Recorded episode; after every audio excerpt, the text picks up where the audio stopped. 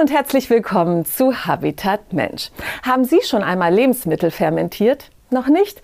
Dann wird es höchste Zeit. Das sagen zumindest die Fermentation Ninja Marcel Kruse und Gero Pulsinger.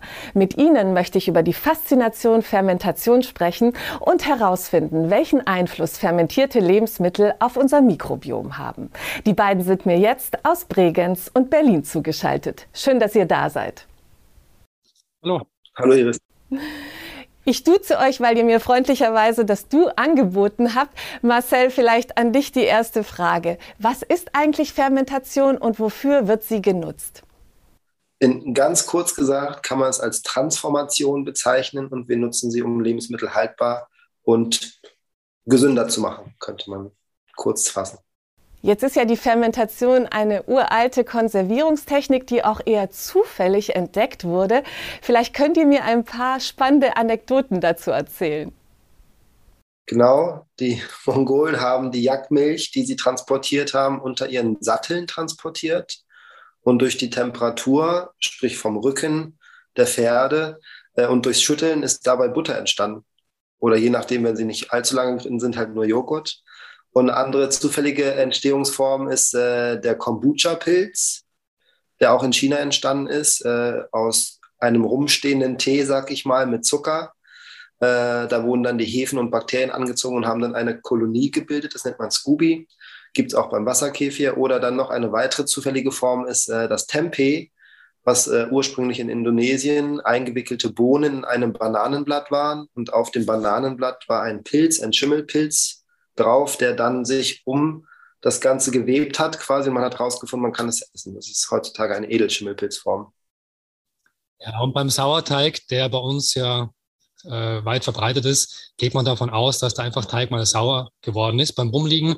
Man hat nichts verschwendet, hat den trotzdem gebacken, hat dann gemerkt, okay, das geht besser auf, das ist besser haltbar, das schmeckt besser, das machen wir jetzt in Zukunft immer so. Herrlich, diese Anekdoten. Und Marcel, vielleicht kannst du uns auch ein bisschen was darüber erzählen, wie wir eigentlich fermentierte Lebensmittel vielleicht teilweise bewusst, aber auch unbewusst im Alltag benutzen. Heutzutage kennt man so sehr verbreitet so alkoholisierte Fermente, wie zum Beispiel Bier oder Wein, aber darüber hinaus auf jeden Fall in unserer äh, Ernährung mit einbezogen ist. Schon leider nur industriell verarbeitet, aber trotzdem vorhanden. Joghurt zum Beispiel, Senf, ähm, Kakao, Tee, ähm, Misos kennen einige Menschen mittlerweile auch schon. Das ist eine Sojapaste, die über ein Jahr fermentiert ist. Sauerteig, wie Gero gerade schon erwähnt hat. Ähm, Sauerkraut, habe ich das schon gesagt? Bin ich mir jetzt äh, genau. Noch nicht. genau, Käse wäre noch so ein Milchferment beispielsweise. Also es gibt allerhand, was vorhanden ist. Nur leider ist es eben die Problematik mit der industriellen Verarbeitung, dass es nicht mehr den gesundheitlichen Mehrwert hat. Und da greift eben die wilde Fermentation an. Und über die wilde Fermentation wollen wir ja jetzt sprechen. Wenn man jetzt sich damit auseinandersetzt und das mal ausprobieren möchte, was braucht man denn dazu? Also in der, in der Grundtheorie, sage ich mal so, für das Allereinfachste, ich habe ja auch mal das Grundutensil mitgebracht, ein Glas, ein leeres Glas. Äh, in dem Fall ein Bügelglas. Warum Bügelglas? Weil durch den durch den Bügel ist halt die, besteht die Möglichkeit, dass das Glas luftdicht verschlossen ist, aber gleichzeitig entstehende Gase austreten können. Und dann brauchen wir eigentlich nur noch Wasser, Salz. Äh, in dem Fall greifen wir auf Steinsalz zurück, weil wir herausgefunden haben, dass selbst ein Meersalz Mikroplastik enthalten ist. Und das ist nicht gut für uns und natürlich auch nicht für die Mikroorganismen. Und wenn man kein Steinsalz nimmt, sondern Tafelsalz, ist da oft Jod mit drinne oder Rieselhilfen und die sind auch nicht gut für unsere Fermente. Und dann brauchen wir nur noch das zu fermentierende Gut, oder Gemüse, äh, ein entsprechendes Rezept und ab ins Glas und dann ein bisschen abwarten und dann kann man schon tatsächlich davon profitieren, von dem Mehrwert an Geschmack. Und was denke ich auch wichtig ist, ist eben, dass man tatsächlich ein Bügelglas nimmt und nicht ein Glas mit Schraubverschluss, weil die können ja explodieren, oder, Geru? Naja, explodieren ist ein bisschen übertrieben, aber wenn man Gläser mit einem Deckel nimmt, der normal zum Schrauben ist, dann wird der von den entstehenden Gasen halt ein bisschen verbogen.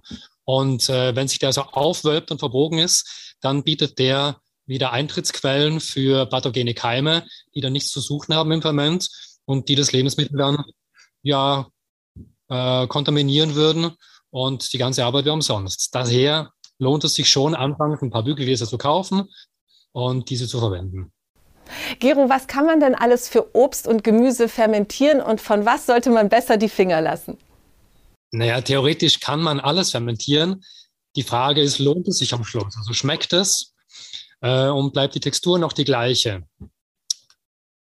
Es gibt eigentlich nur wenige Sachen, die wir in den vielen Jahren rausgefunden haben, die sich so gar nicht fermentieren lassen oder nur schlecht fermentieren lassen. Salat zum Beispiel, der ist schon sehr weich und man müsste extrem viel Salz verwenden, damit er die Textur behält. Dann hat man aber total versalzenen, fermentierten Salat.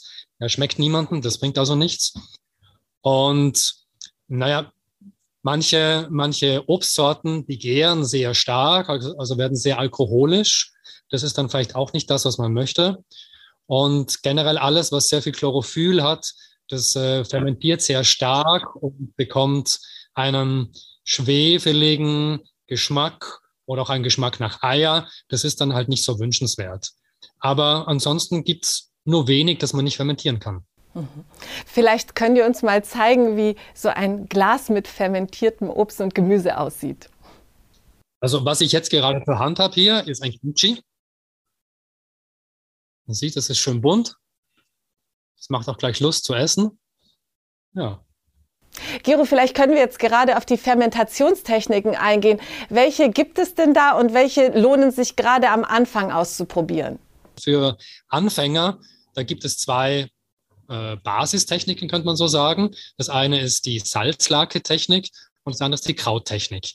Das sind beides zwei Techniken, die man hauptsächlich für Gemüse und auch für ein bisschen Obst verwenden kann. Bei der Salzlake-Technik sagt es der Name schon, man legt das Gemüse in Salzlake ein und bei der Krauttechnik wird alles zu Kraut verarbeitet, wie man das vom Sauerkraut auch kennt. Da ist dann Muskeleinsatz dabei, da darf dann mal 20, 30 Minuten geknetet werden, damit dann aus dem Kraut und aus dem Gemüse der Gemüsesaft austritt, in dem das Kraut dann selber schwimmt und während ein paar Wochen fermentiert. Genau, das wäre vielleicht auch noch mal eine interessante Frage. Ähm, wie lange dauert denn so eine Fermentation oder hängt das von dem Lebensmittel ab? Es gibt Techniken, wo nur zwei, drei Tage fermentiert wird. Und dann gibt es Prozesse, wo äh, mehrere Wochen bis mehrere Monate fermentiert wird. Zum Teil sogar Jahre, ja. Aber für einen Anfänger, der sich hauptsächlich mit Gemüse aus dem eigenen Garten oder vom Markt, vom Bauern beschäftigt, da kann man sagen, circa zwei bis drei Wochen für die meisten Gemüsesorten, äh, dass die gut fermentiert sind. Und wenn man Kraut herstellt, bei Sauerkraut oder Kimchi, da empfehle ich immer circa sechs bis acht Wochen zu warten. Haltbar sind die dann bei einer guten Lagerung viele Monate bis teils Jahre. Marcel, was kann man denn alles falsch machen beim Fermentieren und vor allem, was ist euch in den Anfängen so alles passiert? Man hat gedacht, man hat Salz ins Wasser gemacht, hat es aber nicht getan. Dann führt es wahrscheinlich dazu, dass das in dem Glas dann vergammelt und also wirklich verrottet. Ähm, riecht nicht so angenehm, empfehle ich nicht. Ähm, es kann auch sein, dass man zu wenig Salz verwendet und dass es dann zu schnell fermentiert. Aber in der Regel ist die Faustformel eben für all das äh, in den Basisfermenten 20 Gramm Salz auf ein Liter Wasser, also zweiprozentige Salzlake. Und das variiert man dann so ein bisschen, je nach äh, Festigkeit des Gemüses. Je fester das Gemüse, desto geringer der, die, die Salzkonzentration, aber niemals unter äh, ähm, 1,8 Prozent gehen. Gero, wie ist denn das eigentlich mit dem fermentierten Gemüse und Obst, wenn man das isst? Ähm, dieses Geschmackserlebnis, da wird oft von einer Geschmacksexplosion gesprochen. Du hast ja damals das Erlebnis gehabt mit Marcells Kimchi. Wie war das für dich? Ja, als ich das allererste Mal Kimchi probiert habe, war das tatsächlich tatsächlich eine Geschmacksexplosion für mich. Es liegt aber auch daran, dass Kimchi so viele unterschiedliche Ingredienzien hat. Und ähm, man schmeckt dann nicht nur sauer und salzig, sondern auch süß, scharf, umami. Und ähm, das ist wie bei einem guten Wein, der einen guten Abgang hat. Da, da verändert sich der Geschmack. Das ist beim Kimchi genau gleich. Das schmeckt, schmeckt beim ersten Bissen anders als beim dritten Bissen. Äh, das ist das Kimchi aber sehr speziell weil es so viele Ingredienzien hat. Dann gibt es andere fermentierte Lebensmittel, da wird man vielleicht nicht so eine große Geschmacksexplosion haben. Da schmeckt man dann eher, das ist sauer, fermentiert, das ist ein bisschen salzig. Wenn man äh, Gemüse mit viel Kräutern und Gewürzen noch versetzt hat, dann gibt es auch da kleine Geschmacksexplosionen und auch immer mal ganz neue, interessante Geschmackserlebnisse. Also auch wir nach vielen Jahren fermentieren, sind immer wieder überrascht, was es doch für neue Nuancen gibt, die wir da entdecken. Marcel, ihr habt zusammen ein Kochbuch geschrieben, Magic Fermentation, mit 150 Rezepten, sowohl Getränke als auch Gerichte. Woher habt ihr euch die Inspiration dafür geholt und vor allem, wie lange hat das gedauert? Bei uns hat sich das eben alles auf regional und saisonal ähm, bezogen, weil wir da großen Wert drauf legen. Und ich bin ja auch Paleo-Coach und habe dadurch gelernt, was wichtig ist, um sich vollwertig gesund zu ernähren und habe geschaut, was denn in unserem Umfeld alles möglich ist und daraus haben sich die Rezepte entwickelt. Und da Gero aus Österreich ist, haben wir das dann noch aus dieser Region mit einbezogen. Und dann waren wir auch viel reisen und haben eben in unterschiedlichen Ländern verschiedene Sachen kennengelernt und auch versucht, die neu zu interpretieren. Und ihr habt ja auch ganz tolle exotische Namen für eure Rezepte, wie zum Beispiel Tempeh-Burger oder Kefir-Colada. Könnt ihr ein bisschen beschreiben, was das ist? Ja, vielleicht ich ganz kurz zum Tempeh-Burger vorab. Im Endeffekt ist das einfach die vegane Variante zu einem normalen Beef-Burger oder Rinder-Burger. Und da verwenden wir ein Tempeh-Patty. Für die Menschen, die noch nicht wissen, was Tempeh ist, es ist, wie ich vorhin schon erwähnt hatte, ein aus äh, Indien traditionell erzeugtes Ferment, wo Bohnen äh, in Essigwasser gekocht werden und der Essig auf der Bohne bietet dem Schimmelpilz einen Nährboden, dass er sich weiterentwickelt und dann wickelt sich der Schimmel oder wächst der Schimmel mit seinem Myzel äh, durch die Bohnen und wickelt das ein und das kann man dann eben formstabil anbraten und es ist auch voller Proteine, weil man eben Erbsen oder beziehungsweise Bohnen verwendet und daher ein sehr guter Ersatz für Fleisch und auch sehr viel einfacher verträglich als äh, Fleisch für den Körper. Und was versteht man unter einer Kefir Colada? Ja, der Kefir Colada ist eine Geschmacksvariante vom Wasserkefir. Die Idee dahinter ist der Pina Colada. Das heißt, man gibt zu den Kefirkristallen noch Kokoswasser und ein bisschen Kokosmilch und Ananas dazu. Was sind denn eure Lieblingsrezepte? Gibt es da ein paar, wo ihr sagt, die mögen wir richtig gerne? Ich bin so jemand, der grundsätzlich Schwierigkeiten hat, Rezepte einzuhalten, muss ich da mal gestehen, auch meine eigenen. Und deswegen da auch wieder das Experimentieren, das geht halt kontinuierlich weiter. Und eines meiner Allzeit-Lieblinge, kann man sagen, ist tatsächlich der Wasserkäfig. Den habe ich auch immer mit in meinem Wohnmobil dabei, weil ich den, egal wo ich hinfahre, neu ansetzen kann. Ich brauche nur Wasser, Zucker und dann sammle ich vielleicht sogar Früchte aus Portugal und packe die mit rein und das fermentiert dann innerhalb von drei Tagen zu einer leckeren probiotischen Limonade. Und das ist für mich einfach das Unschlagbare, weil es schnell geht. Sonst esse ich sehr, sehr gerne Sauerteigbrot. Habe nicht immer die Zeit, das selber zu backen, weil es ja doch schon einen gewissen Zeitaufwand bedeutet. Aber das in Kombination mit Miso-Butter ist für mich Himmel, muss ich sagen. Also das ist einfach unfassbar lecker. Ja. Und bei dir, Gero, was ist dein Himmel? Also mein Favorite ist tatsächlich das Kimchi. Das äh, liebe ich über alles. Äh, das war äh, wirklich Liebe auf den ersten Biss und äh, ist bis heute so geblieben. Bei den Getränken finde ich den Quass einen wahnsinnig leckeren und gesunden. Was ist denn Quass? Quass ist äh, ein Getränk aus fermentierter roter Beete. In Osteuropa und in Russland sagt man auch Blut der Erde dazu weil die rote Beete sehr antioxidativ wirkt. Es ist ein isotonisches Getränk, es rehiduiert sehr gut und es hilft beim Aufbau von roten Blutkörperchen. Wir sind ja jetzt in der kalten Jahreszeit. Könnt ihr da ein paar Gerichte und Getränke empfehlen, die unser Immunsystem stärken? Saisonal bedingt wächst jetzt gerade überall in der Ernte Kohlsorten, von Würsing über Rotkohl, Weißkohl, Federkohl. All das ist super voller Vitamine, vor allem Vitamin C, äh, Vitamin K auch teils. Und wenn wir das fermentieren, das dauert halt eine gewisse Zeit, haben wir auf jeden Fall all das, was über den Sommer gewachsen ist, in dem Kohl, ja, an Vitaminen, an Sonnenenergie etc. gebündelt in dem Glas. Und deswegen ist für uns tatsächlich auch im Winter die verschiedensten Kohlvarianten eine Empfehlung. Und an Getränken, für mich persönlich ist es momentan Ingwerbier tatsächlich, was man eben aus äh, tatsächlich Ingwer und Zucker äh, herstellt. Aber das ist eben ein, Ingwer kennt ja jeder als äh, natürliches Antibiotikum.